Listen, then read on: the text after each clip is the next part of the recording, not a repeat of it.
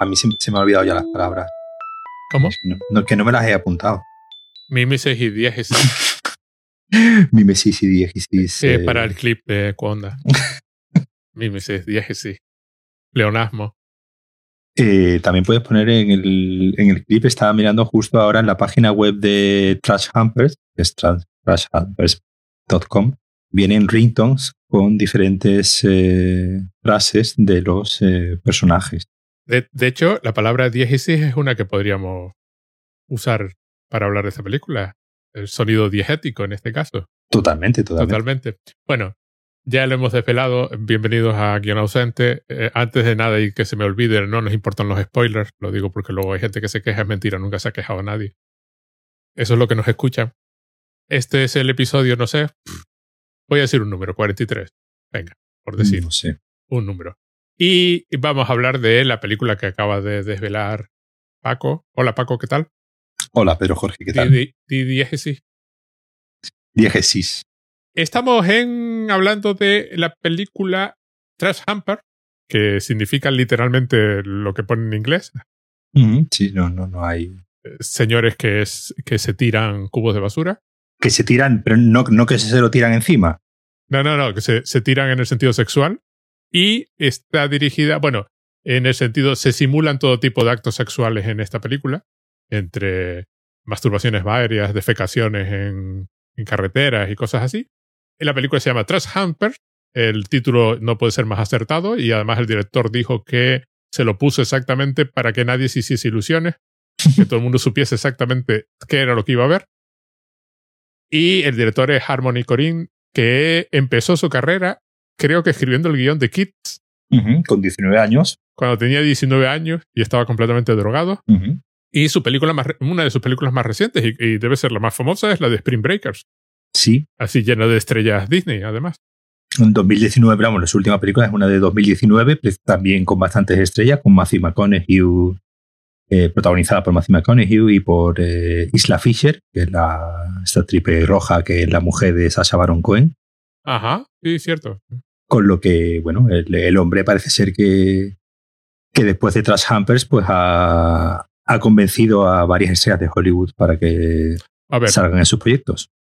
que aparentemente, por lo que estuve leyendo, eh, es un señor del cual Bertolucci dijo en su momento que, que era un muy buen tío y muy buen director y un genio, y que había transformado el lenguaje del cine con una de sus primeras películas, Gummo, creo que se llama. Yo solo he visto Kids, así que solo lo conozco como guionista, y ahora Trash Hamper. Bueno, Amigo de Werner Herzog también. así. que es algo que ser amigo de Werner Herzog, pues siempre. De hecho, Werner Herzog sale en dos de sus películas, ¿no? En, en Julien de Onke Boys hace de un, de un padre alemán muy autoritario.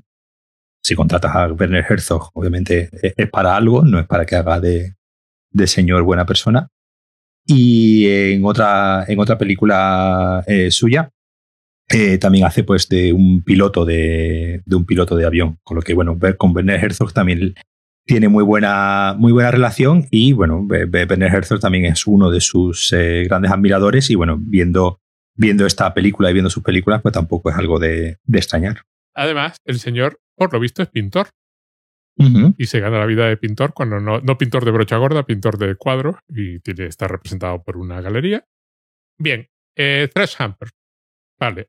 No voy a resumir el argumento porque la película no tiene argumento. De hecho, esta la propuso Paco, yo no la había visto. Eh, Sé que le, sé que le gusta y la, lleva, y la lleva pidiendo desde hace tiempo. Y entonces está en Movie. Hay un enlace a Movie en las notas del episodio por si alguien se quiere suscribir y darme un mes gratis a, a mí. Bien.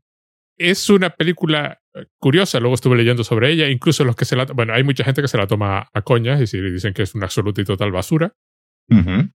Lo cual si la ves es perfectamente comprensible, por supuesto. Sí, sí, sí, por supuesto. Y luego hay gente que la toma en serio, pero también aún así la critica por razones que no vienen al cuento y algunas son difíciles de entender sin contexto, ¿vale? La película es... Cuando la vi, entendí por qué te gustaba, pero es perfectamente comprensible por qué te gusta, pero yo me sentí como Indiana Jones viéndola, porque eh, de vez en cuando gritaba, eh, This belongs in the museum, Sí. porque es de una de estas películas que, que, que no se sabe, no es menos una película, en el sentido de un algo que se proyecta en salas de cine, salas de cine comerciales, y es más una cosa que uno esperaría, pues no sé, ver en el Museo de Arte Contemporáneo de Sevilla, ¿no? Que hubiese una sala ahí y durante 70 minutos pues proyectasen este vídeo como se proyectan vídeos que nadie eh, llama películas.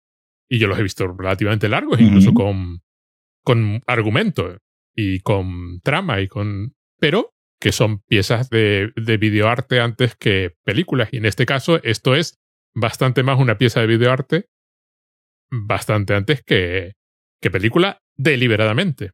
Está, está rodada. Antes de describir de qué, de qué va este asunto, voy a decir que está rodada en VHS con, con cintas ya usadas para que quedase más. Más sucio. Más sucio. Y luego está editado pues usando dos reproductores de vídeo y simplemente pues reproduciendo en uno y copiando en el otro.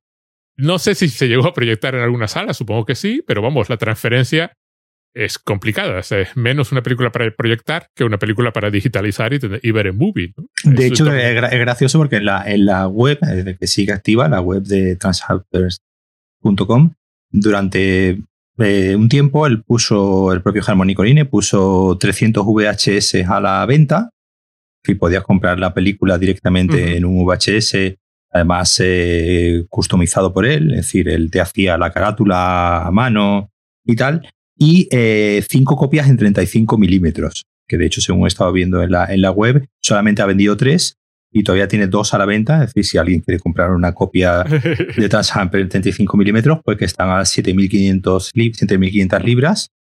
Que bueno, oye, en estos tiempos del, del arte digital este por el que se pagan miles de bitcoins por un código, pues tener una copia eh, física de esta película por 7.500 libras, pues oye, yo si me sobrasen y no supiese qué hacer con 7.500 libras, lo mismo me... Yo cuando sea millonario te la compro, no te preocupes. lo mismo me, me, lanzaba. Además, el hecho de que sea VHS no es casualidad, es decir, la imagen es, es horripilante de VHS, se ve el tracking de vez en cuando, los colores se distorsionan, eh, la cinta está gastada deliberadamente, entonces a veces las cabezas de lectura del VHS pues no acaban de leer bien, como pasaba en el VHS, como te podía pasar con una cinta mala de un cineclub o algo de eso, se ven las palabras de reproducción del Clay y estas cosas, e incluso los títulos de crédito están colocados con la típica letra de, VHS de la época. Vale, vale. Por otra parte, es, es found footage. found footage. Está rodado por los propios individuos que lo están haciendo, es decir, no hay pretensión de que esto es una película, eh, hay alguien con una cámara, que es uno de los individuos que participan, se llama Hervé en particular, interpretado por el propio director, Harmony Corine. Como normalmente está detrás de la cámara, pues aparece poco, pero sus apariciones son memorables más que nada porque lleva un jersey con la bandera confederada. Sí. Bien. Esto se refiere a un grupo de viejecillos, solemos ver tres en pantalla, a veces salen más, que van por ahí haciendo, cometiendo todo tipo de actos sociopáticos en Nashville, Tennessee, donde creció el propio director, Harmony Corine, y su mujer, Rachel Corine, que interpreta a la única mujer de estos viejecitos. Vale. Estos viejecitos van cometiendo todo tipo de irreverencias o, maldades, destrozan televisores, se ríen de un pobre niño ahí en medio de una cancha, arrastran muñecas por el suelo. En una ocasión, aparentemente matan a alguien, a otro señor, y la película termina con eh, la mujer secuestrando un bebé que es una de las escenas más absolutamente inquietantes que he visto nunca en la historia del cine. Está increíblemente bien lograda. Bien, sigamos. Esto está basado, según él, vamos a, vamos a, según él, en sus recuerdos de infancia de grupos de viejos que iban por ahí, pues mirando por las ventanas y cometiendo todo tipo de barbaridades por la calle y él lo recreó. Entonces los actores, pues son personas jóvenes, su mujer es una persona, es una señora relativamente joven, que llevan unas máscaras muy realistas de ancianos sin que sean perfectas, que es lo interesante de estas máscaras. Si las máscaras son realistas, pero no dejan de ser máscaras y es evidente que son máscaras. De hecho, una característica que tiene es que no permiten casi nada ver el movimiento de los labios, con lo cual cuando emiten algún tipo de sonido es como si viniese de fuera. Es particularmente mala, asumo que deliberadamente, la máscara de ella, que además tiene un color como tremendamente grisáceo tirando azul, que queda tremendamente feo y asumo que deliberado. Pues estos señores se pasean por Nashville, Tennessee, ya digo, pues destrozando televisores, lanzando tubos fluorescentes al aire, uno de ellos se pone a recitar poesía ahí en un medio de un puente, Matan, ya digo, al que recita poesía, que va vestido como una sirvienta francesa. En algún momento aparentemente lo matan con un martillo. Eh, Secuestran un bebé, a un par de gemelos unidos por la cabeza, o que se entiende que están unidos, les hacen comer tortitas con jabón Ujú. y todo tipo de arbitrariedades, anárquico. Y a mí lo que más me llamó la atención de todo esto, aparte de que de la imagen y, y que son, son una serie de viñetas, algunas son unos pocos segundos, algunas tienen un par de minutos, y la cámara básicamente se va moviendo, pues como le da la gana. Es alguien, entre comillas, sin capacidad para llevar una cámara, que está intentando pues rodar a esta gente ahí haciendo sus cosas. Se cuentan chistes racistas, hay bailes, hay asuntos con prostitutas y, por supuesto, eh, muchos cubos de basura que no están seguros de ningún ataque sexual por la noche. Y una cosa llamativa de esta película es el sonido, porque estas personas apenas hablan, a veces hay diálogos, pero la mayor parte del tiempo están repitiendo, por ejemplo, el que, el, el que va vestido de, de sirvienta francesa, pues en un momento de un poema, con lo cual eso está bastante articulado. Pero en general está en entremitir algún tipo de sonido gutural.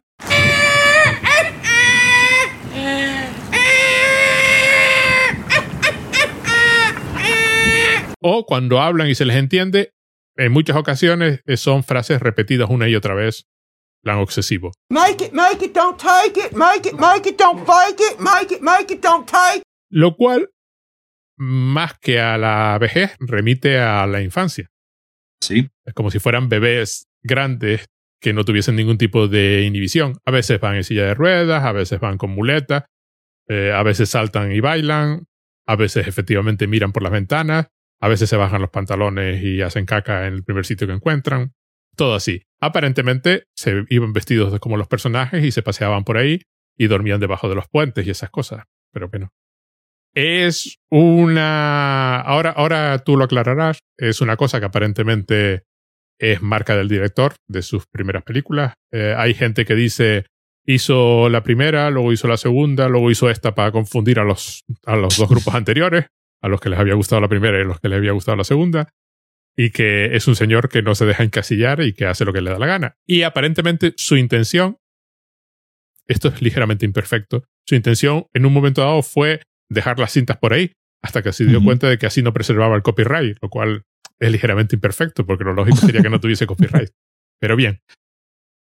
Vale, ahora te voy a dejar hablar a ti y explicar por qué te gusta. Eh, pues bueno, como, como, como suele ser habitual cuando me pregunta, bueno, venga, ¿de qué siguiente película hablamos? Pues no, no, no tiendes ¿no? a llevarme la contraria y, y te Yo me lanzas, apunto, ¿no? me dejo. Y te, dejas llevar, te apuntas y bueno, eso, es- eso está bien.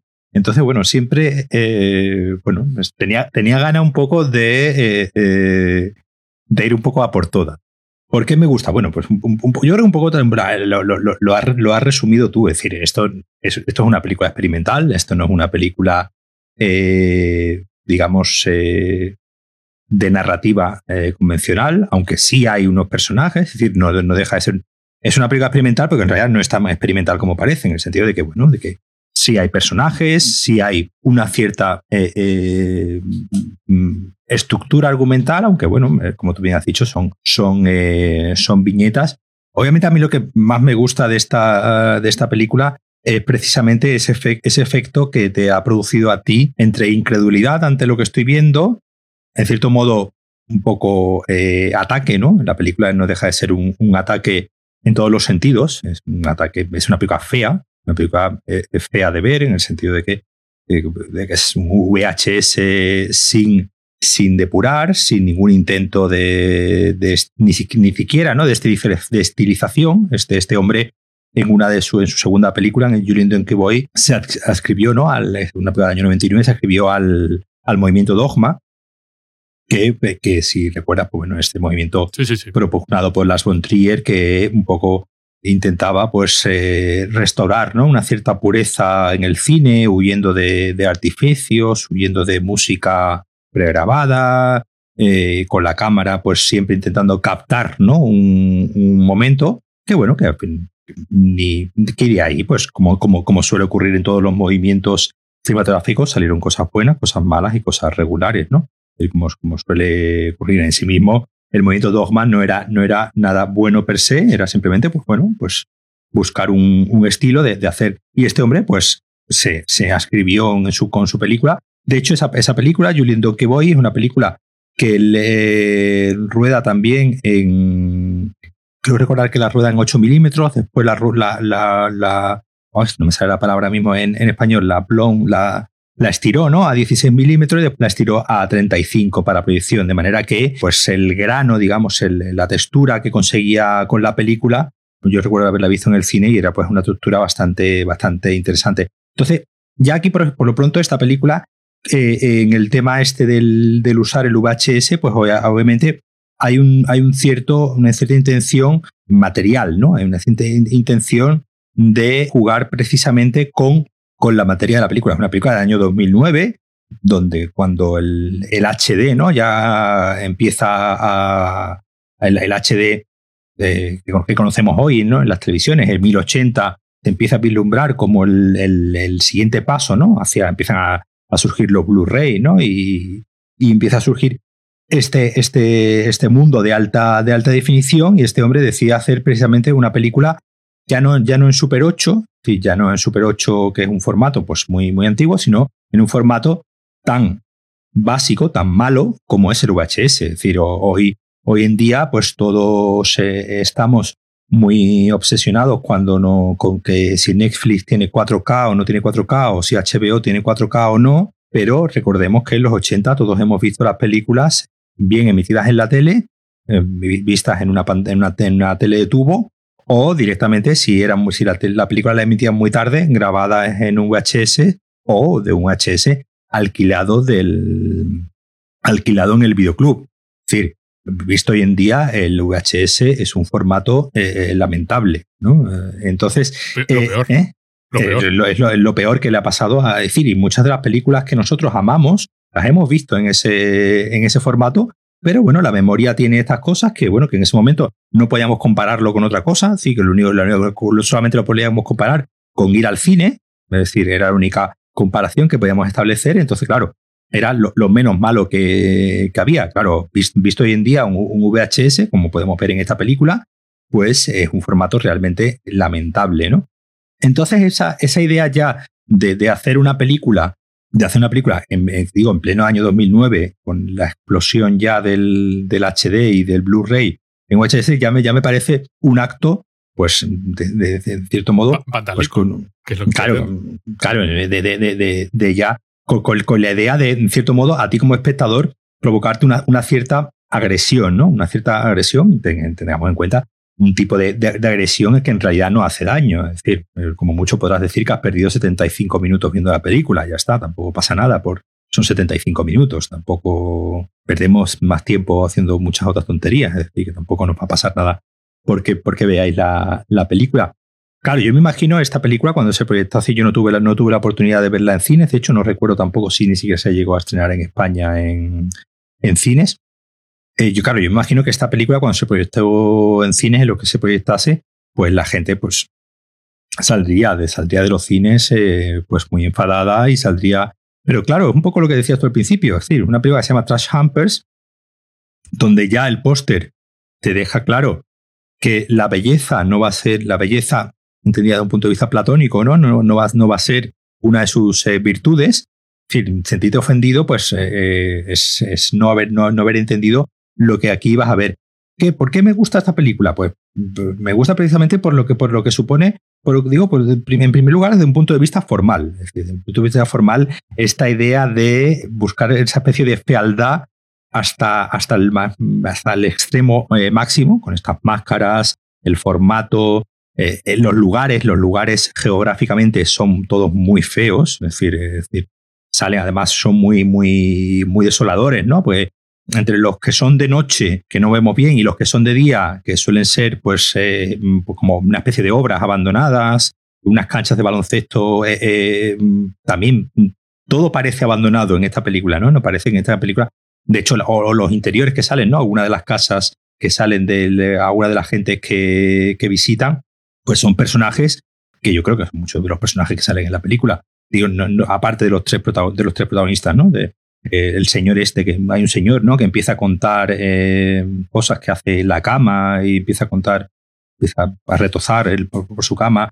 Son casas bastante feas, eh, además. es decir, esta, esta idea de que estamos acostumbrados, ¿no? De que el cine nos muestre siempre un mundo bello, ¿no? Un mundo, digamos, que es el mundo del cine, que es el mundo... Y aquí de repente pues te muestra una, una, una, una realidad muy fea. Yo creo que, en cierto modo, eh, con la intención suya de Jaime Colinet de un poco de exorcizar todo lo que tenía de sus anteriores películas eh, y marcar un punto, un punto de aparte ¿no? en su filmografía y a partir de ahí, pues digamos, irse hacia otras cosas. ¿no? Esa especie como, y después de hacer Gumo y, y Julien Donkey Boy, que son dos películas bastante sórdidas, él se le había acusado de ser, ser sórdido y de ser feísta, yo creo que un poco como diciendo, no me habéis dicho que soy sórdido y feísta, pues ahora me lo vais a decir, pero con razón, ¿no? Nadie que, nadie que diga que esta película es, eh, es, es fea o sórdida, pues nadie, nadie, nadie está equivocado, ¿no? No es. Pero de todos modos, yo creo que en la película hay en todo momento una especie de mirada,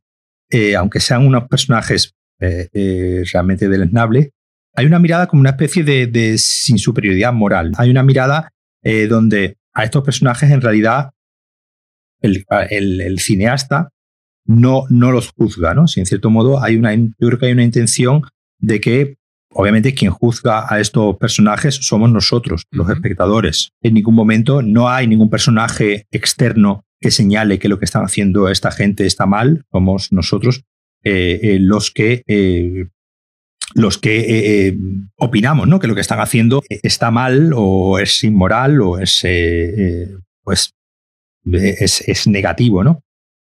Obviamente, esto es, es, algo que, es algo que encaja muy bien, por ejemplo, con la última película de Harmony Corine, que, que, es, que es The Pitch Bang, una película protagonizada por Matthew McConaughey, donde Matthew McConaughey interpreta a un señor poeta pues adicto a la marihuana y a otras eh, y otras drogas que vive su vida con completa eh, libertad, ¿no? Con completa libertad, pero con la ventaja de que su mujer es multimillonaria y pues obviamente es mucho más fácil ser completamente libre cuando eres multimillonario que cuando eres eh, completamente pobre. Aquí tenemos uno a tres personajes también que viven con completa libertad.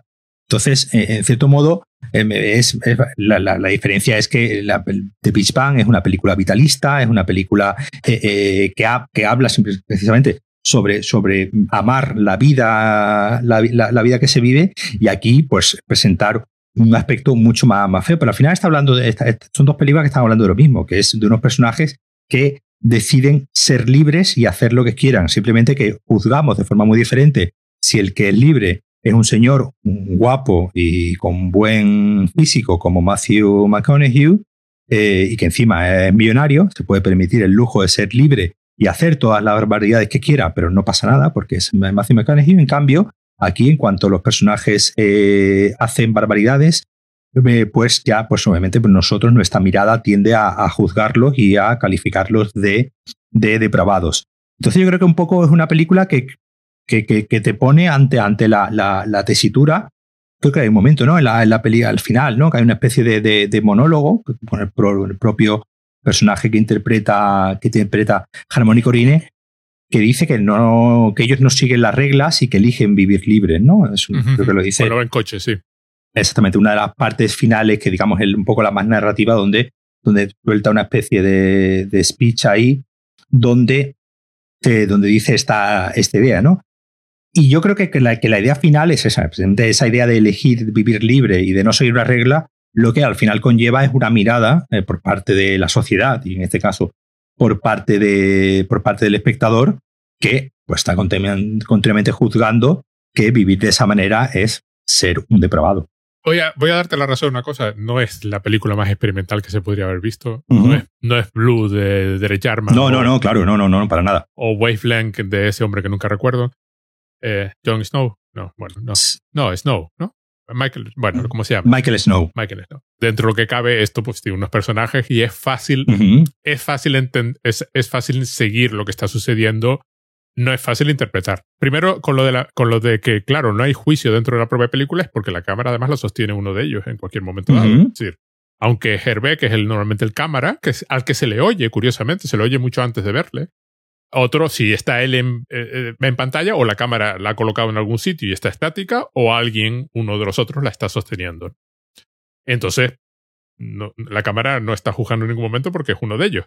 Es un, es un, es un alarde de director, es decir, hacer eso. es, decir, no, no. es arte de, de lo abyecto, ¿no?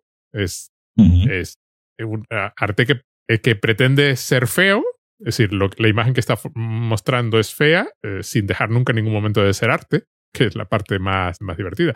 Hay muchísimas referencias, claro. Hay incluso referencias pictóricas en la película. Las máscaras, por ejemplo, remiten inmediatamente a la matanza de Texas o alguna cosa de estas, ¿no? Los paisajes son, como tú has dicho, degradados, pero los paisajes están ahí, que es la parte interesante del asunto. No, no se fueron a ningún sitio, están dando vueltas por Nashville. Y entonces la imagen que están mostrando de la ciudad es la de eso, una América, eso, destruida, ¿no? O corriente, normal, totalmente. Sí, los, los, los, trailer parks, esto que estamos tan acostumbrados a ver en muchas películas, aquí salen un par de, un par de veces, esto es gente que vive en trailers y que vive en estos eh, parques, ¿no? Llenos de, de caravanas que en muchas películas estamos acostumbrados a verlo, aquí se, se desvelan como unos lugares completamente pues eso, desoladores y, y, y carentes de, de, de, cualquier, de cualquier humanidad, ¿no? Además. Pero todo es desolador, más que nada, primero por la iluminación, porque claro, la iluminación es la que es, que es natural. Eh, cuando es luz del sol, pues es luz del sol, las cosas se ven como uno espera, el verde es verde, pero cuando se hace de noche empiezas a hacer algún tipo de luz artificial que no es luz de película. Entonces, todo quiere unos tintes amarillos o rojizos o naranjas o todos los colores acaban desvirtuando, quedan, hay grandes contrastes entre luces y sombras, porque precisamente pues hay puntos a los que no llega la luz. No es una película en ese sentido, claro, está rodada reflejando, entre comillas, el mundo, ¿no? En la medida en que son señores que llevan máscaras y no son, son actores. Pero ya te digo, todos los lugares son desolados, claro. Convierte la, la, la carretera y la autopista en sitios horrendos. ¿no? Eh, en el fin del mundo.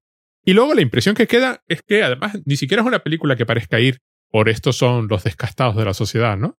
No, no, es, no es lo que queda, de no, es el, el, fondo más bajo de la sociedad, no, no, esta gente vive en el reverso de la sociedad. Si levantases la tapa, estos están debajo. No es que estén en, el, en la jerarquía social, en el escalón más bajo, no, no, estos se salieron totalmente. Viven en la periferia y están ahí dando vueltas, entrando de vez en cuando, haciendo sus barbaridades y volviendo a salir y viviendo eso, con esa libertad que, de la que presumen. Y luego hay mucho de, de, de IT, ¿no? De, así en una lectura psicoanalítica, ¿no? De, de, puro impulso, ¿no? Puro... Claro, porque aquí además, tú imagínate, mira, y el juego de la máscara es muy, es muy interesante, porque claro, eh, eh, eh, la, máscara, bueno, pues es, algo que, la, la, psicología, ¿no? Está muy muy estudiado, es decir, esta idea permanente, ¿no? De que en realidad todos llevamos una máscara, ¿no? Todos estamos continuamente como interpretando, ¿no? Un, personaje. Ya creo que ya hablamos alguna vez del, del, tema. Pero precisamente la máscara es lo que permite eh, un comportamiento diferente. Imagínate esta película si en vez de, en vez de llevar una máscara hubiesen, hubiesen, les hubiésemos visto la cara, ¿no? Hubiésemos visto a tres personas, pues con sus caras de persona normal, haciendo estas, estas cosas. Porque en la película en ningún momento te da, a entender que esto en realidad sean unas personas eh, mayores, ni tampoco te deja claro si son unas personas con máscara. Es decir, no, no son, unos, son unos personajes, son unas, abstracciones, no son, no son personajes con nombres y, y apellidos, pero que que esta idea de, lo ridículo que hubiese sido que en, vez de optar por eh, esconder ¿no? a, los, eh, a los actores bajo una máscara, hubiesen sido ellos. todo hubiese sido más, eh, más ridículo. Es decir, no, no, no, no, no, digamos, nos lo hubiésemos creído menos, nos hubiésemos creído menos la puesta en escena en sí que tiene la película, porque lo de, decir, al final la, elección ¿no? de, de, de rodar de esa manera o de grabar de esa manera no deja de ser una lección de puesta en escena, no deja de, no deja de formar parte del artificio propio del, de la película y del cine y del cine en general. Pero este juego, ¿no? Este, este juego al que están continuamente jugando los, eh, los personajes, sin esas máscaras hubiese sido mucho más patético, además. Hubiese sido eh, mucho más increíble en el sentido de que hubiésemos visto a unas personas normales, pues eso, follándose un, un cubo de basura. Y al, al- al tener mediatizado, al tener en medio, entre nuestra mirada y, el actor, una máscara, en cierto modo nos hace entender que estas personas no son como tú y como yo, ¿no? Que estos, estos seres son, como tú bien acabas de decir ahora mismo, unos que están ya eh, no, no, no fuera del sistema, sino directamente a, a- a años luz del, del sistema. No ya, no ya en los márgenes, sino, sino ya completamente, completamente expulsados.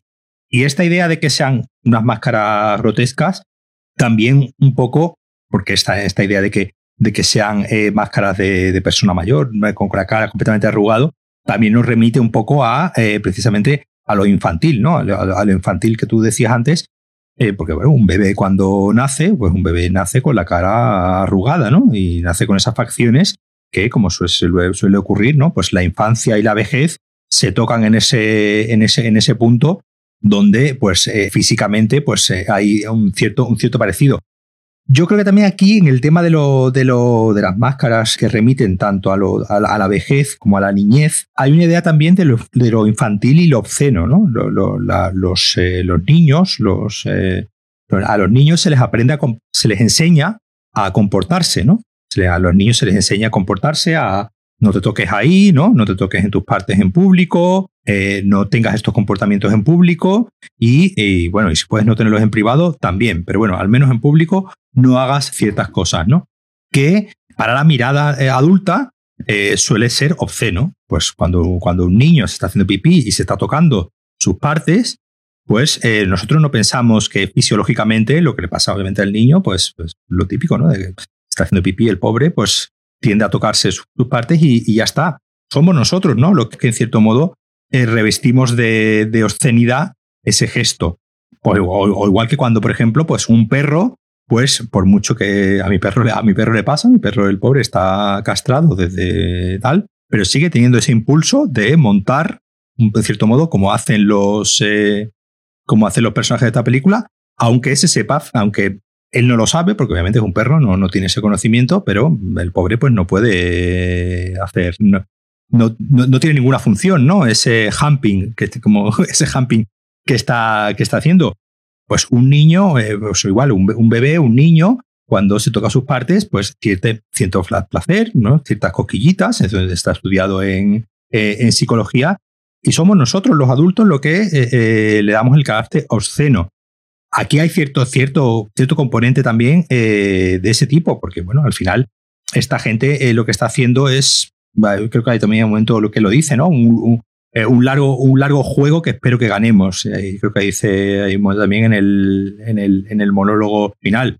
Sí, al final ellos están jugando, ellos no están, no, no están reivindicando nada, no están haciendo política, no están intentando, ni siquiera están intentando volver al sistema que los ha expulsado, sino están simplemente intentando jugar con su juego y, como digo, esa idea de, del, del juego que al final termina siendo infantil y por supuesto pues termina siendo también bastante obsceno, sobre todo a nuestra, a nuestra mirada ya completamente educada. No buscan absolutamente nada. Claro, efectivamente. Están simplemente con sus cosas, pues eso, como que pues el día que deciden que los árboles son se- están sexualmente disponibles, pues ahí van, o se ponen a lanzar tubos fluorescentes, que a mí fue la, la escena que más me inquietó, porque no, no dejaba de pensar que se va a cortar, que se va a cortar con- porque luego pisan los trozos de...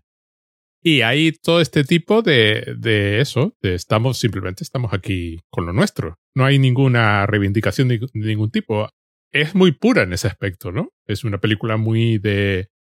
Es que simplemente está pasando esto y lo están haciendo. Claro, yo, yo creo que por eso muchas veces este, este tipo de películas producen también un, rechazo, más allá de, pues, bueno, del, del, lógico que te puede producir, eh, pues decir, qué aburrimiento. Pero bueno, el aburrimiento es algo muy, muy subjetivo. Más allá de eso, esta idea de para qué sirve esto, ¿no? Ese utilitarismo, ese, eh, esta película, ¿qué es lo que me está queriendo decir?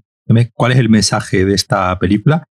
Que ni siquiera, o que sea, digamos, en cierto modo difícil trazar cuál es, eh, qué es lo que me ha querido decir esta película, es lo que muchas veces yo creo que también puede provocar un cierto rechazo hacia este tipo de, propuestas, ¿no? Eh, podemos decir que, bueno, pues hay una cierta crítica o, o hay un cierto reflejo de, pues, como decías tú antes, ¿no? A unos ciertos personajes de la América profunda, desahuciados por eh, la sociedad.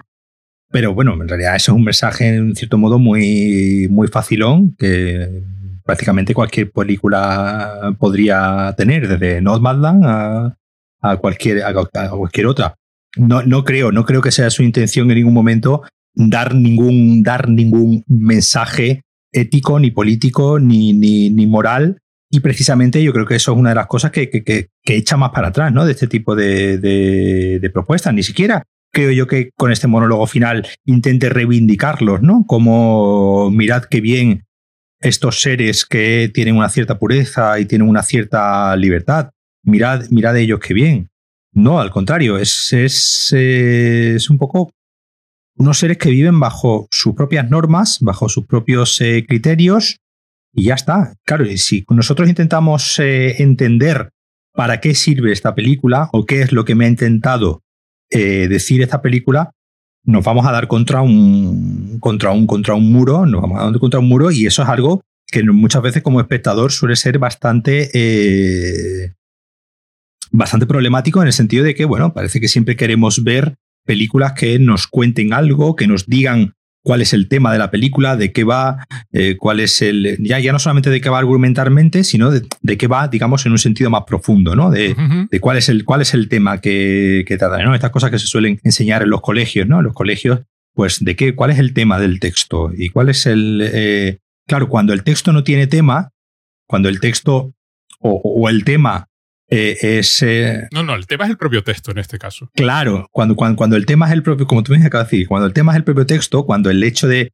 de que pues, las máscaras, el VHS, el, el, rodaje sin iluminación, el, todos esos aspectos formales sean precisamente el tema de la, de la, de la película, es algo que, que, que, que, pues, por regla general, nos solemos sentir incapaces, ¿no? De, de aprenderlo, es decir, de, de, de, entenderlo porque queremos que haya un tema, ¿no? Queremos que esta película sea, pues, una crítica al sistema eh, social estadounidense, tal cual, porque nos va, nos va a resultar más fácil de, descodificarla, ¿no? Porque al final es eso, el tema es, es, un, es un codificador, es una manera de de que sin que esté dicho, pues también queda tan mal, ¿no? En, en, las películas, cuando se enuncia el tema en voz alta, ¿no? Siempre tiene que haber una especie de, de equilibrio entre, siempre tiene que haber un equilibrio entre que el tema no vaya un personaje en plan película de Christopher Nolan y te lo diga en voz alta para que te quede claro, o que el, el tema esté tan, tan escondido que seas incapaz de, de entenderlo, ¿no? Siempre queremos eh, un término medio en el que entendamos de qué va la película sin que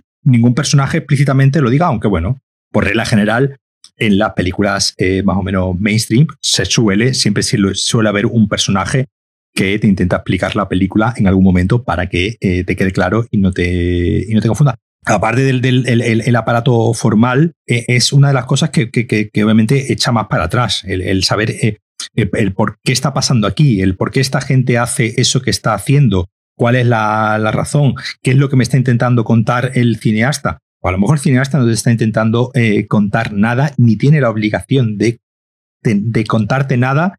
No tiene, primero, primero que no tiene la obligación del cineasta de entretenerte. Eh, y después, eh, aparte de que te entretenga o no, no tiene tampoco la, la, la, la, obligación de darte una película sobre un tema. Que nosotros querramos aquí ahora divagar sobre lo abyecto, sobre, sobre lo abstracto ¿no? de los personajes, el supuesto mensaje social o, o o sociológico que pueda tener la, la película, es algo que eh, Harmony Corine yo creo que en ningún momento lo ha pretendido más allá de pues tener una idea brillante, eh, ejecutarla y echarla al mundo a ver qué pasa. Probablemente lo pensó cuando estaba editándola, ¿eh? Claro. Porque es imposible no pensarlo mientras la estás viendo, con lo cual él probablemente claro. viese su película por primera vez antes de. Claro, es lo que, es lo que, tiene, es lo que tiene el cine. Por lo que es por lo que lo mencioné al principio, estamos hablando de un, de un pintor. Estamos uh -huh. hablando de un señor acostumbrado. Claro, los cuadros no tienen narrativa. Uh -huh. o, o, o, bueno, la pueden tener. Pueden ser cómics, pero en general, sobre todo el arte contemporáneo, tiene menos. Es decir, se parece más a un cuadro en ese aspecto. Por eso sí. decía lo del museo, se parece más a una pieza de museo. Sí, por supuesto. Porque está lo que tú dijiste al principio de todo, está interesada en su propia materialidad, está interesada en sí misma. Es decir, ante todo, es una película sobre, sobre la propia película que estás viendo. El monólogo final, este, bueno, no es, el, no es el final de la película, pero es la última secuencia así más articulada. Yo no la entendí como que él estuviese hablando de la película con ese personaje, que además es, es el propio director, sino como uno más de los efectos sonoros de la película. O sea, de la misma película, de la misma forma que el resto de los personajes pues emiten sonidos guturales o repiten o repiten canciones infantiles o canciones sureñas o, o frases que se les quedan y se ponen como en bucle a repetirlas, ¿no? O, o algunos de los otros personajes que claramente no son los del núcleo que estamos siguiendo, los que llevan máscaras, sino son personas mayores de, de verdad, que se les ve mayores. Y eso, el que tú decías, que se gira en la cama y empieza a contar sus, sus ejercicios y cómo los hace y si se queda así 60 segundos. Ese tipo de, de cosa humana de que empezamos a hablar y simplemente hablamos. La mayor parte del tiempo queremos pensar que lo que estamos diciendo tiene sentido, ¿no? Sí, un poco como lo estamos, un poco como hacemos aquí. Como, exacto, como lo que estamos haciendo ahora. Pero la película es básicamente de gente que está hablando, no necesariamente emitiendo nada. Se oyen sonidos. Esos sonidos a veces nos suenan a frases coherentes, Ujú. pero no, pero, pero creo que desde el punto de vista de la película, lo que- la declaración de, de ese señor al final, mientras conduce de las reglas y la libertad, es exactamente igual desde el punto de vista de la película, lo de cómete las tortitas con jamón, con jabón, o eh, fake it, eh, don't fake it, make it, o make it, don't fake Sí, it, o make sí. it, fake it, eh, cuando está preparando las tortitas originalmente, ¿no? Sí, sí, sí. Hay un. O, o simplemente cuando simplemente se les oye ruidos. Hay, hay todo. De, de hecho, me- a mí en cierto modo ese, ese, ese rant final que, que, que suelta es un poco, me, me, me suena un poco a, a, a típica, a, a típico monólogo de eh, borracho ya a las 6 de la mañana Exacto. que, que se pone a arreglar el mundo en la barra de un bar y a decir pues to- todo lo que está mal del mundo y de ahí viene un poco ese, ese dicho de eh, los borrachos y los niños dicen siempre la verdad, ¿no? Sí. Eh, y siempre, y siempre tienen razón. Además, a ese personaje se le vio no mucho antes hacer un baile extraño delante de la cámara que no sí, tenía un ni pie ni claqué- cabeza. Sí, bailando claqué con la con, con el con la- el chaleco, ¿no? El- La camiseta esta precisamente con la bandera confederada. Y hay otro personaje que también no es del núcleo, es otro señor que aparece por allí, que simplemente en un momento dado se pone a contar chistes racistas o totalmente absurdos o homófobos sin, sin pie ni cabeza. Es decir, la película de entender que no hay ningún no tienes que tomarte en serio ninguno de los diálogos que estás oyendo. O sea, estos señores simplemente actúan por puro instinto y a veces su instinto es soltar una de estas historias. No me sorprende que se encaje a veces esta película en el cine de terror, porque claro, produce ese efecto de, de seres extraños que de pronto salen y además se refuerza con el final de la película, con el robo del bebé por parte de, del personaje femenino, que, se- que, debemos entender que, que es mujer, que se llama Moma, pero además está interpretado por la mujer del director. eh, y lo que tú decías antes, claro, vemos a la mujer de, de- a, Rachel, a Rachel Corine interpretar ese personaje en lugar de verla con la máscara y sería una película completamente diferente en, en el sentido Claro. totalmente de lo que tú decías, totalmente ridículo. Es una mujer además relativamente joven. Bueno, relativamente joven, ¿no? Tiene 35 años, sí, relativamente joven. Sí, pero bueno, pues en la película del año 2009. Sí, sí, por eso hace, hace 20. 10, o 10 años y además convencionalmente guapa, no se parece en nada a la máscara que lleva, ¿no? Entonces que sería eso, ridículo, ¿no? Es una, es una de las actrices de Spring Break. Es una de las actrices de Pre-Break. Y en ese aspecto es una película que al final, claro, con todo el rollo del niño y haberles, después de haberle visto todo tipo de vandalismos habidos por ahí, incluyendo un asesinato y lo que y, y varias escenas de lo que parecen torturas. Incluso es posible que un segundo asesinato. El simple hecho de que tenga un bebé en brazos ya aterroriza y la película acaba con esa nota de, de- Ujú. de absoluto terror, ¿no? Y luego hay otro aspecto curioso que es, es tremendamente rítmica. No es para nada una película estática, por ejemplo. La- las secuencias son tan cortas, la más larga que tendrá dos minutos, Sí, sí, Sí. sí.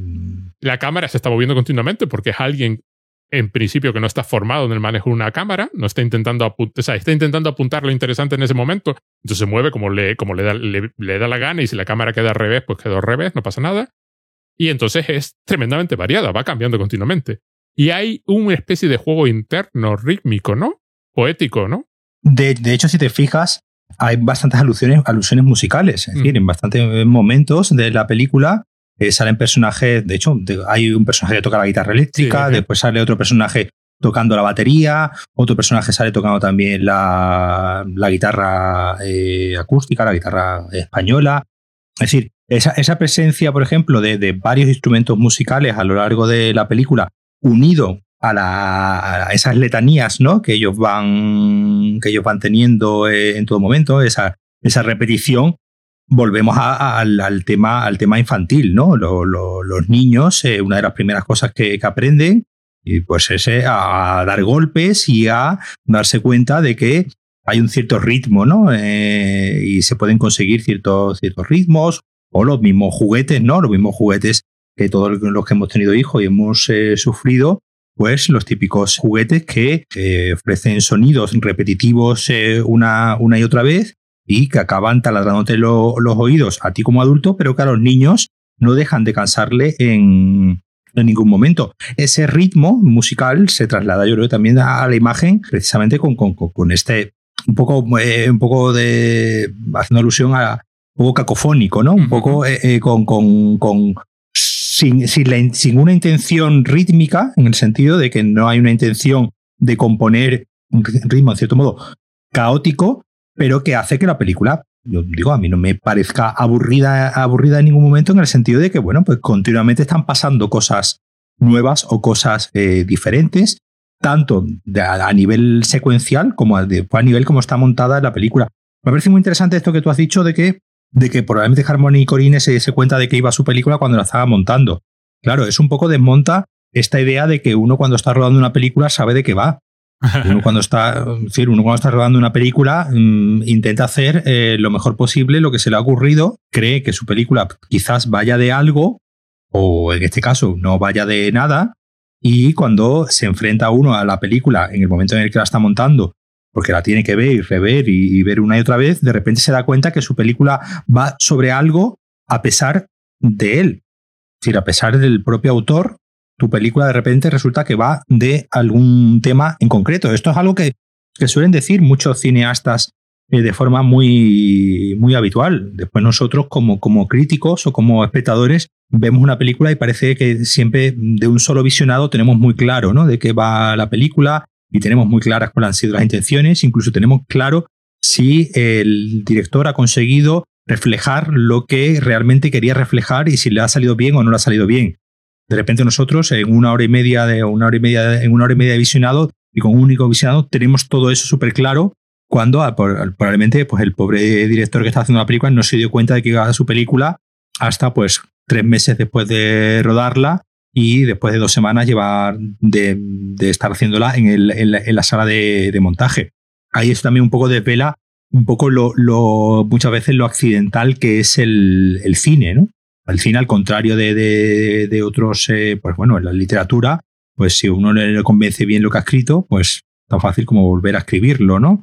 Y tampoco le cuesta mucho más dinero volver a escribirlo, pero claro, famosas son todas las, las películas en las que cuando se ponen a montar la película en la sala de montaje se dan cuenta de que lo que han rodado es un desastre ya no hay marcha atrás y ya no hay manera de, arreglar ese, de- ese desaguisado, ¿no? Entonces eso un poco también desvela lo, una película como este tipo, tan anárquica y tan caótica, pues digamos, en cierto modo, pues es más, eh, no hay una preocupación de decir, ay, este plano me ha quedado desenfocado, ¿no? Porque no hay, no hay ese, no ese temor, pero sí en- a la hora de desvelar temáticamente de qué va la película de qué trata mi película o, o, o qué, o al menos qué es lo que yo creo que la gente va a interpretar cuando la vea, sí es algo que probablemente, digamos, fuese en cierto modo descubriendo, descubriendo sobre la marcha. Y yo creo que también es otra de las cosas interesantes, ¿no? De la, de la película, que se nota que es una película hecha sobre la marcha, ¿no? Hecha, porque yo creo que aquí lo que habría- aquí no habría, no, no había guion per se, ¿no? Sino que había, pues, Creo que había esposos de, de, de las escenas y este tipo de cosas. Claro, plan, es decir, están una- haciendo esto y que cada uno luego ellos los actores hacían. unas notas y después, bueno, dejarte. Y tampoco pasaba nada, ¿no? Si rodaban un poco de más, porque bueno, eran todo cinta en VHS, que hoy en día sería más complicado de conseguir, pero bueno, hace, hace 10 o 12 años, pues quizá pues era Sí, algo supongo más, que se rodó más en sencillo. 2008, pues me imagino que todavía, todavía se podían comprar en la tienda. Lo que es interesante de todas formas es que vista hoy en día, claro, tú la estás viendo en una televisión 4K, en un- además en el, en el como se dice en el streaming de, de Movie, que es. Sí, sí, que, que es de bastante calidad. bueno. Claro, está viendo una imagen desastrosa porque está viendo una imagen de VHS en, en perfecta definición, con lo cual provoca un efecto eh, curioso de que se vuelve casi abstracta en, en varias ocasiones. Eh, Porque, claro, efectivamente, eh, ha perdido tantísimo detalle.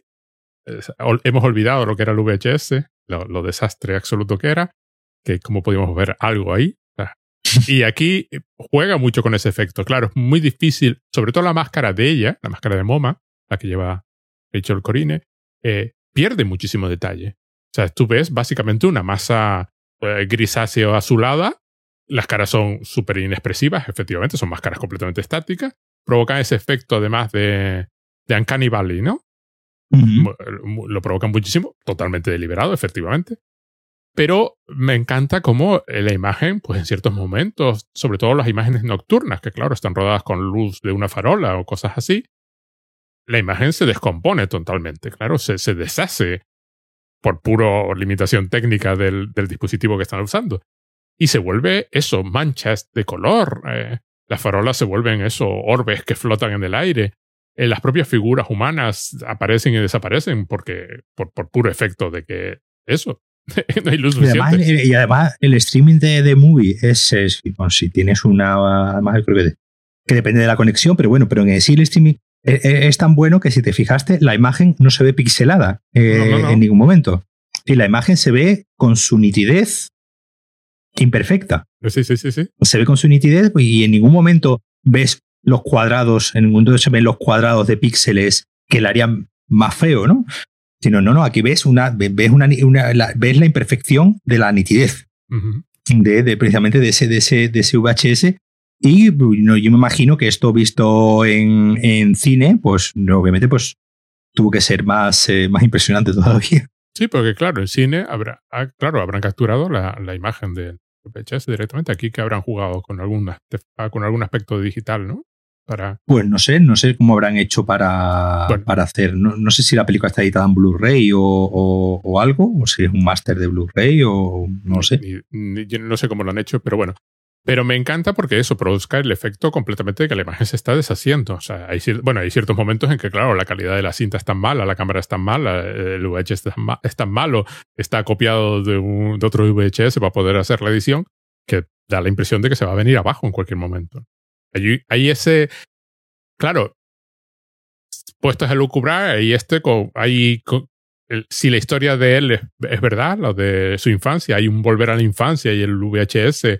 Ya yo lo hacía así cuando era pequeño y mi padre me compró la primera cámara. Y luego la inestabilidad de, de todo eso, claro, que efectivamente si lo haces con una cámara VHS, hoy sería demasiado perfecto, claro, hoy la película no se podría hacer, o sea, tendrías que hacer deliberadamente mala la imagen, a menos que lo hagas con una cámara, o sea, tendrías que buscarte una cámara muy mala, pero cualquier cámara moderna, Claro, no, no, claro.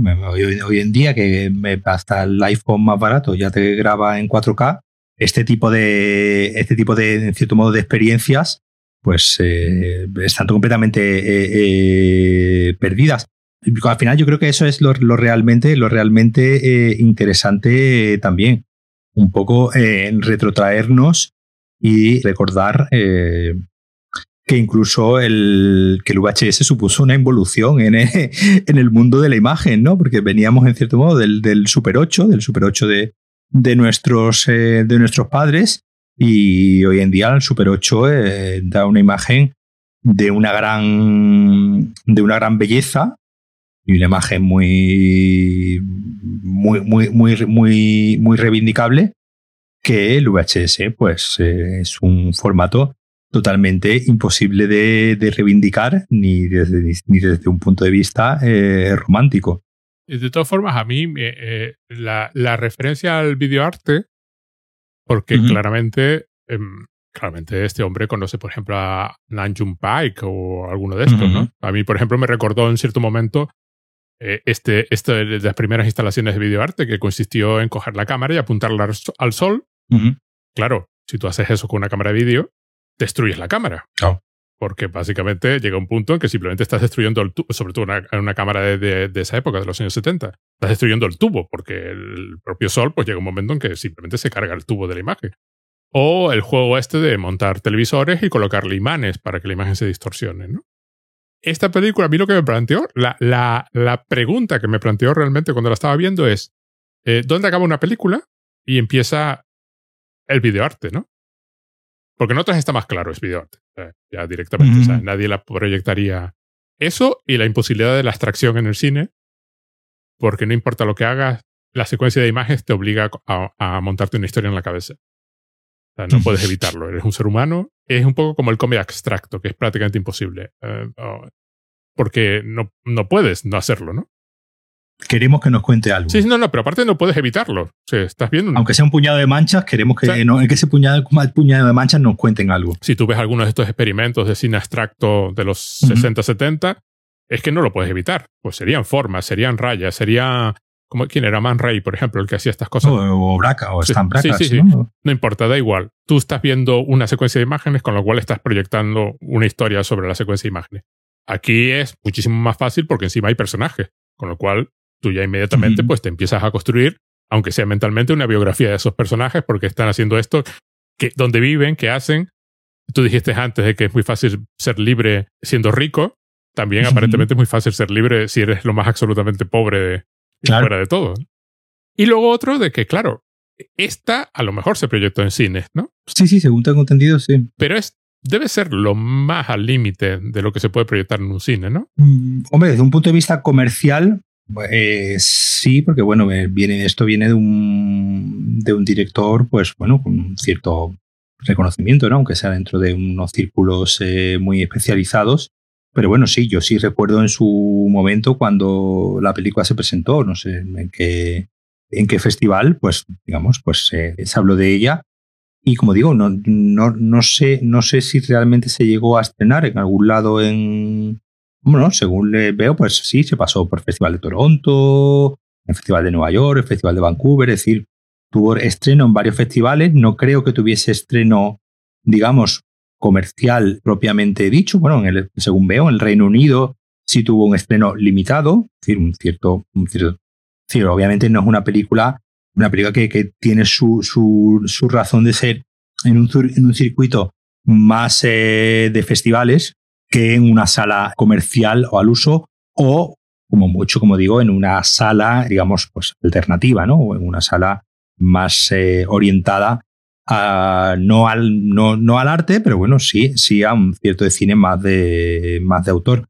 Eh, según veo, en España no se llegó a, a, a estrenar, ni siquiera, vamos, al menos en IMDB no aparece ni siquiera en ningún festival ni ningún lado. Es decir, que supongo que, que, que en su momento pues se vería, y según ve, ve, veían también, está solamente editada en DVD, es decir, ni siquiera está editada en Blu-ray, con lo que, bueno, el máster este que hemos visto, no sé si realmente hemos visto un máster de, del, del DVD o, o, qué. Pero sí, sí, claro, es decir, obviamente esta, esta película sí, sí, sí tendría un cierto sentido de, de, de, estreno, eso, pues en un contexto de, de en un contexto de, festiva, de, de festivales y bueno, eh, y poco más. Ya el, en el resto de en el resto de, de lugares tipo salas comerciales, pues obviamente esto es una, es una película incluso complicada para un contexto de cine de cine de autor. Es que ni siquiera es indie, claro. Se, se sale. Claro. A mí la película que me recordó de todas formas mientras la veía es a La Bruja de Blair. Claro. Solo que esta se atreve a hacerlo de verdad.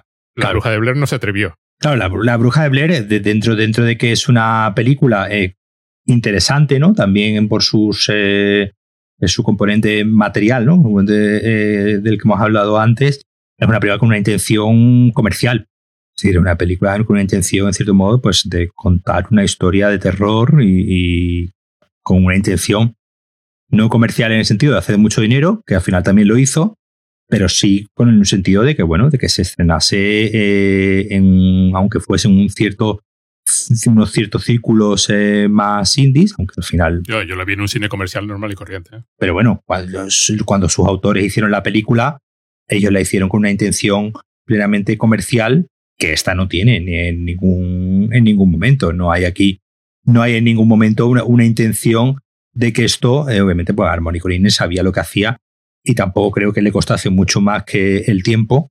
De hecho, no digo, no, no, no, según le leí, desde que se empezó a rodar a que se estrenó, creo que pasaron cuatro meses. Es decir, que eh, si la rodarían dos o tres semanas, la grabarían dos o tres semanas y después otras dos o tres semanas eh, montando, montada en VHS también, pues con las moviolas estas viejas de, de VHS. No, no, con, con dos vídeos, ¿eh? Claro, sí, sí, con eso, con las, sí, con los, eh, bueno, sí, pues supongo, yo, que, que- que usarían eh, lo- la- los VHS se les podía conectar una mesa, ¿no? Sí, De- pero aparentemente no, de- aparentemente usó dos vídeos. Uso dos vídeos así tal, Tal cual, cual, dándole al sí, play y al pause. eh, Aparentemente. como, sí, sí, sí. como, vale, pues, eh, pues, pues ni eso, pues eso, pues es, Se ven, los, se ven los cortes y los puntos Sí, sí, sí, grises sí. Y, lo- y las letras superpuestas y este tipo de cosas. Está grabado todo, ¿no? Claro, que, es decir, como digo, aquí sí hay clara una, una, hay uh, clara una intención anti, totalmente anticomercial, más cercana a, a- algo más minoritario, como puede ser una galería de, de arte, que un estreno en un cine eh, comercial. Lo que te dije antes, se nota que el hombre es pintor, ¿eh? Está, hecha. La película es ante todo sus limitaciones formales. Básicamente es parte de ahí. De hecho, de, de hecho, como te comentaba antes, los, eh, tanto las, los, las VHS, eh, estos que, vendía en la, en la web, que ya están, eh, sacó, según leo, 300 y ya lo, obviamente pues se, se agotaron, lo- los pintaba él y los dibujaba él y las, eh, y las latas de, de 35 milímetros, estas que aún quedan unas cuantas a la venta, eh, también vienen por fuera pintadas por, por él. Es decir, que, el hombre, pues, se ve que, que le pone mero también a esto de, de pintar. Eh, Este hombre le, le- le- ocurrió, eh, que estuvo, eh, pues, eh, desde el, de la, esta película de 2009, tiene una película anterior en el 2007 que va bastante, muy, muy interesante, muy interesante también, que, trata sobre un, un imitador, un imitador de Michael Jackson, un imitador de, eh, bueno, vari- varios, varios imitadores, ¿no? Varios imitadores de, de personaje, pero sobre todo, bueno, una historia de amistad entre un imitador de Michael Jackson y una imitadora de, de Marilyn Monroe. Esta película es del, de, 2000, eh, de 2007, Mr. Mr. Lonely. Y la anterior película es del año 2000 1999, es decir, que el hombre se pegó pues, eh, pues ahí como ocho años eh, sin, sin rodar cine, porque, bueno, por un lado tuvo problemas con, con las drogas, estuvo muy enganchado al crack y a la heroína, y eh, fue, fue marido ¿no? de Chloe Sevigny, de la, de la actriz Chloe Sevigny, ¿no? que salía en, en Kids y en, y en Julien Donkey Boy. De hecho, creo que tienen un hijo en común y todo. Y bueno, pues el, hombre tuvo ahí sus problemas con, la, con las drogas y pues bueno, eh, vivió a base de pues bueno, hacer algún que otro cortometraje y sobre todo pues de su- sus pinturas y tal. Y bueno, ya ahí eh, en 2007 decidió volver al, volver al cine. Esta película de Transhampers surge también como eh, una serie de fotografías. Es decir, el principio esto fue un proyecto fotográfico. Él empezó a hacerle fotos a, a estos personajes que, inventó y empezó a hacerle fotos en estos paisajes un poco desolados. Y cuando llevaba unos cuantos días haciendo las fotografías y viendo lo que, lo que salía, pues eh, se le ocurrió decir, bueno, eh, eh, de aquí más que una sesión de fotos puede salir una, una película y seguro que es mucho más inquietante que las propias fotografías, porque bueno, estamos ante un hombre multi- multidisciplinar. Y, com- y como comentaba antes un poco, es, es, bastante, eh, eh, eh, es bastante curioso, es bastante gracioso que después de, de este feísmo, ¿no? De esta, de esta película, llega un momento en el que da el vuelco, da un paso completamente opuesto y hace, como digo, dos películas como Spring Breakers y como Beach Bang, que son dos películas completamente, que son explosiones de color. Mm. Son unas películas completamente eh, eh, coloridas, películas llenas de, de, optimismo, de optimismo ¿no? por, eh, por vivir, porque Spring Breakers pues, al final es una película también que está mm, una película con una celebración de la juventud, ¿no? Porque bueno, pues tiene a cuatro, a cuatro señoritas jóvenes yéndose de Spring Break, que es algo muy, muy vistoso, en el sentido de que, bueno, además ellas cuatro se pegan toda la, se pegan toda la película, prácticamente toda la película en unos bikinis de color fosforito y rodeada de neones, todas guapísimas y, y bellísimas. Y como te he dicho antes, bueno, la película está de Matthew, de Matthew McConaughey, que, que es curioso, es bastante curioso cómo, cómo navega desde un feísmo tan extremo al de esta película a dos películas que precisamente son un alarde de eh, belleza, como he dicho antes, en el sentido más platónico del, del concepto, ¿no? De, de, presentar actores guapos y, guapas, eh, enseñando tipazo eh, en todo momento, ellos, ellos y ellas, en entornos completamente eh, magníficos, pues bueno, pues como son las playas, ¿no? De estas que salen en Spring Break, o en Spring Breakers, o, en la película de Matthew McConaughey, pues en todo momento unas localizaciones, unas mansiones, unos yates, uno, unos cochazos, eh, un, una ostentación, una ostentación precisamente de, de, de dinero con, muy buen, con muy buen gusto, que al final llega un momento que, pues, que lo, lo, lo, lo, más, lo más feo del mundo, que es esta película, con lo más bello del mundo, que puede ser pues esa, esa ostentación y esa belleza de estas chicas o de ese, o de ese hombre como Matthew McConaughey, que vengan de la mano de un mismo, de un mismo cineasta y sin que sean películas que rompan ninguna coherencia en cuanto a, eh, no solamente, como digo, no solamente el supuesto mensaje que pueda tener, incluso lo, en lo, en lo formal, ¿no? Pues son dos, peli son dos películas, la de Spring Breaks y la de, y la de Beach Bang, que, que son también películas, en cierto modo, muy, muy caóticas, son también películas, el recorrido de los personajes, digamos, es, no, no está tan, tan dibujado, digamos, como una película estándar. Obviamente, este hombre, por mucho que él sea guionista, se ve que es un guionista de los de, de paseos, ¿no? Es un guionista de más preocupado por muchas veces mostrar ciertos ambientes o ciertos personajes en situaciones que en sí una historia desde un punto de vista dramatúrgicamente eh, normal, ¿no? De todas formas, cuando terminé de ver esta, quise ver alguna. Bueno, primero una cosa, pues sí, efectivamente es un, ese tipo de artista. Eh, eh, hizo esta, llegó al final uh -huh. y se dijo, ahora, a partir de ahora, esto ya no lo puedo llevar más lejos, pues habrá que hacer una cosa diferente. Spring Breakers me parece la, la solución perfecta. Es decir, efectivamente, uh -huh. ya hiciste, no, no ibas a llegar más. Que no, no puedes repetir Trash Hampers más de lo que ya es. Ya, ya, ya llegaste a lo máximo. Eh, por cierto, que es un hombre que ha, que ha, tenido exposiciones en galerías bastante importantes. No es un, no es un artista de estos que, que, intenta ganarse la vida con sus cuadros, sino. Y luego hay un. Intenté ver la, la, la, las anteriores. Eh, no, no, están disponibles. Eh, vi, intenté no. ver Gumo. Mr. Lonely creo que está en, en Movie también. Me suena. Mm. Según veo, está en Filming, están eh, Spring Breakers y, y Trash Humpers. Y... El resto, bueno, se pueden conseguir por medios. Eh... Sí, sí, no, no, por supuesto, pero bueno, eh, yo en plan cómodo, ¿no? En intentar verla. Sí, sí. Porque esta me, me pareció eso, una cosa, una forma de ver, una forma de hacer las cosas de lo más, más, más interesante. Esta película, claro, es la típica que no hubiese visto si no me lo dices tú. Bueno, si hubiese ido a un museo y hubiese estado en el museo, a lo mejor me quedo la hora y pico viéndola, como me, me he quedado alguna vez. Una vez me quedé en el museo viendo un documental, estaba en un, en un, museo de arte, pero sobre los secuestros aéreos en los 70. Un, un, documental además como muy gracioso sobre secuestros aéreos. Por eso estaba en un museo, porque no era un documental documental. Y me hubiese quedado tranquilamente una hora viendo, los setenta y pico minutos viendo esto tranquilamente. O sea, está, está, es interesante. Me, me pega, es la típica cosa que me pega a mí. Y quise ver Gumo, en plan, voy a empezar por el principio, Kitsch ya la he visto, pero no, esa no está disponible, hay que conseguirla por otros medios menos. Bueno, Paco, di. No, no, no, no voy a decir que la disfrutéis, porque no es una película. Yo la disfruté. Para...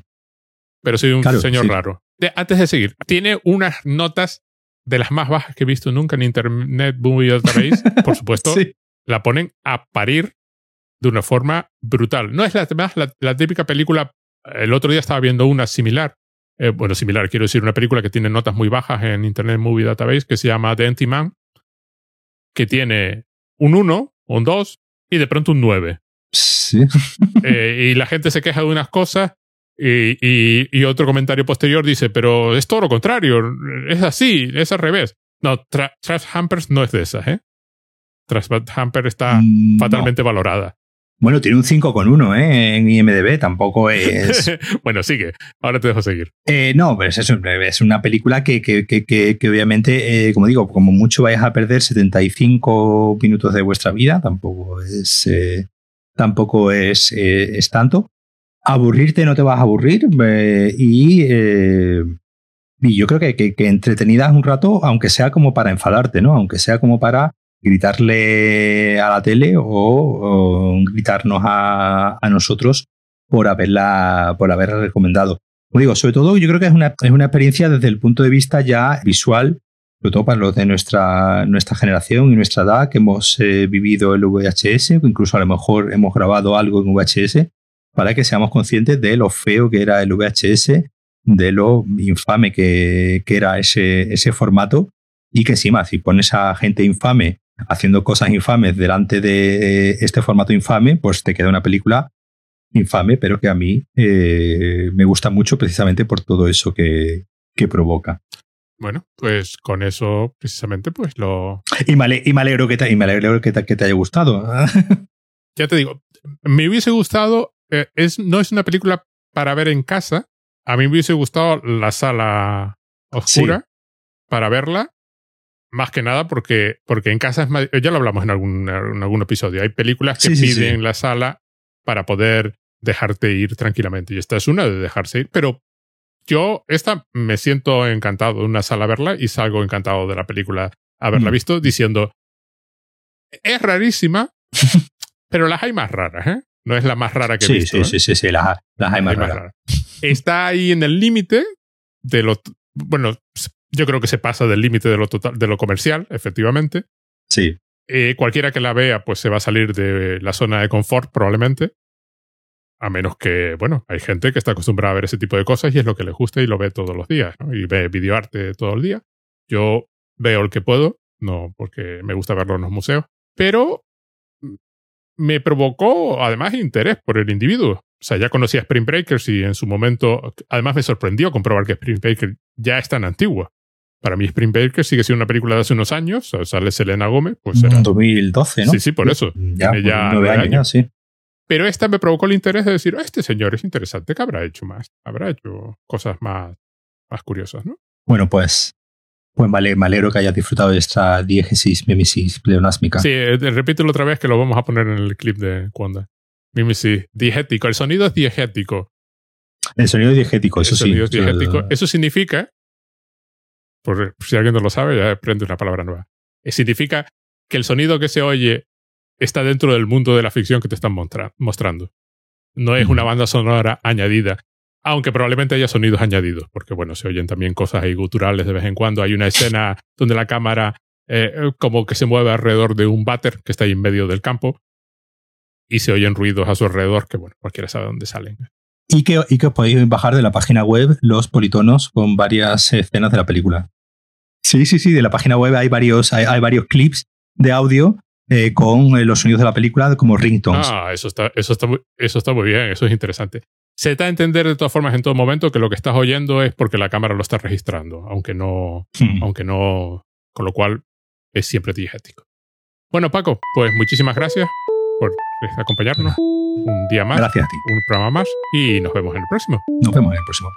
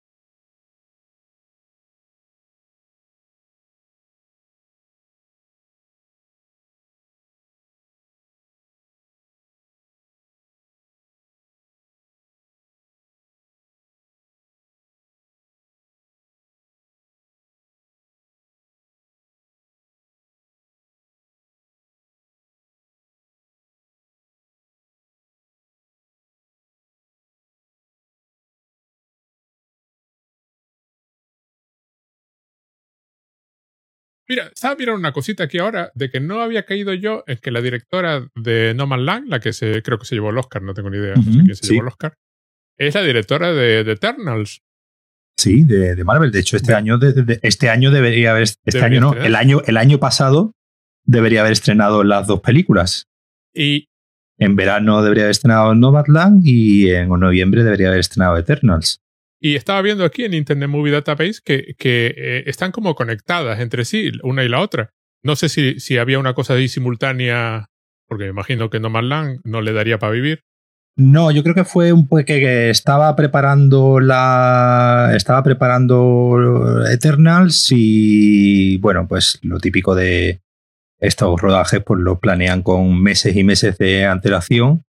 Y tenía ahí como unos meses de tontos esperando, no sé, supongo que Angelina Jolie o Salma Hayek o alguna de estas tuviese tiempo. Y le vino Frances McDormand con el guion y le dijo, "Mm, lo hacemos y le rodaron la película en, no sé, en tres o cuatro semanas, en relativamente poco tiempo. La montó ella además. Sí, sí, que- eso es lo que había leído. Y, y aquí en el vídeo, dos cosas que me llaman la atención. Bueno, tres por la que acabas de, de decir, pero dos. Una es que Eternals está rodada en exteriores, lo cual creo que en el NCU no es nada habitual. El, y en, en Canarias, el planeta está Sí, sí, han rodado cosas en Canarias, ¿verdad? Sí. Y, y, y usó el, el mismo sistema de cámaras que en No Man Land, aparentemente en las escenas esas en Canarias. El, Pues supongo que un sistema más ligero de cámaras para ir por ahí corriendo detrás de la gente. Pero me pareció simpático, me llamó la atención, porque claro, uno no se imagina qué tipo de película de superhéroes puede salir de ahí. Pero bueno, ya veremos. Ya veremos el planeta que ha montado. ¿Quién no, no? A ver, bueno, por lo menos no será el planeta este Kree que no se veía absolutamente nada de Capitán de Marvel. Sí, ¿Se verá Canarias salió hace poco. que ¿En qué película salió? En una de estas de Fast and Furious, que también había un- una escena bastante impresionante rodada en Canarias también. No, es, es muy habitual cuando tienes que hacer algo así raro. eh, el Doctor Who lo usaba para, para Sudamérica. Tenía que ser un pueblecito sudamericano, pues se iba a Tenerife y lo rodaba allí. Y tiene luego una que tras, tiene una escena que transcurre, creo que en Nuevo México, está rodada en Fuerteventura. Es muy, Claro, es muy simpático. cuando- Además, cuando se, nota, se nota todo. Si conoces el paisaje, dices, ah, mira, es Fuerteventura.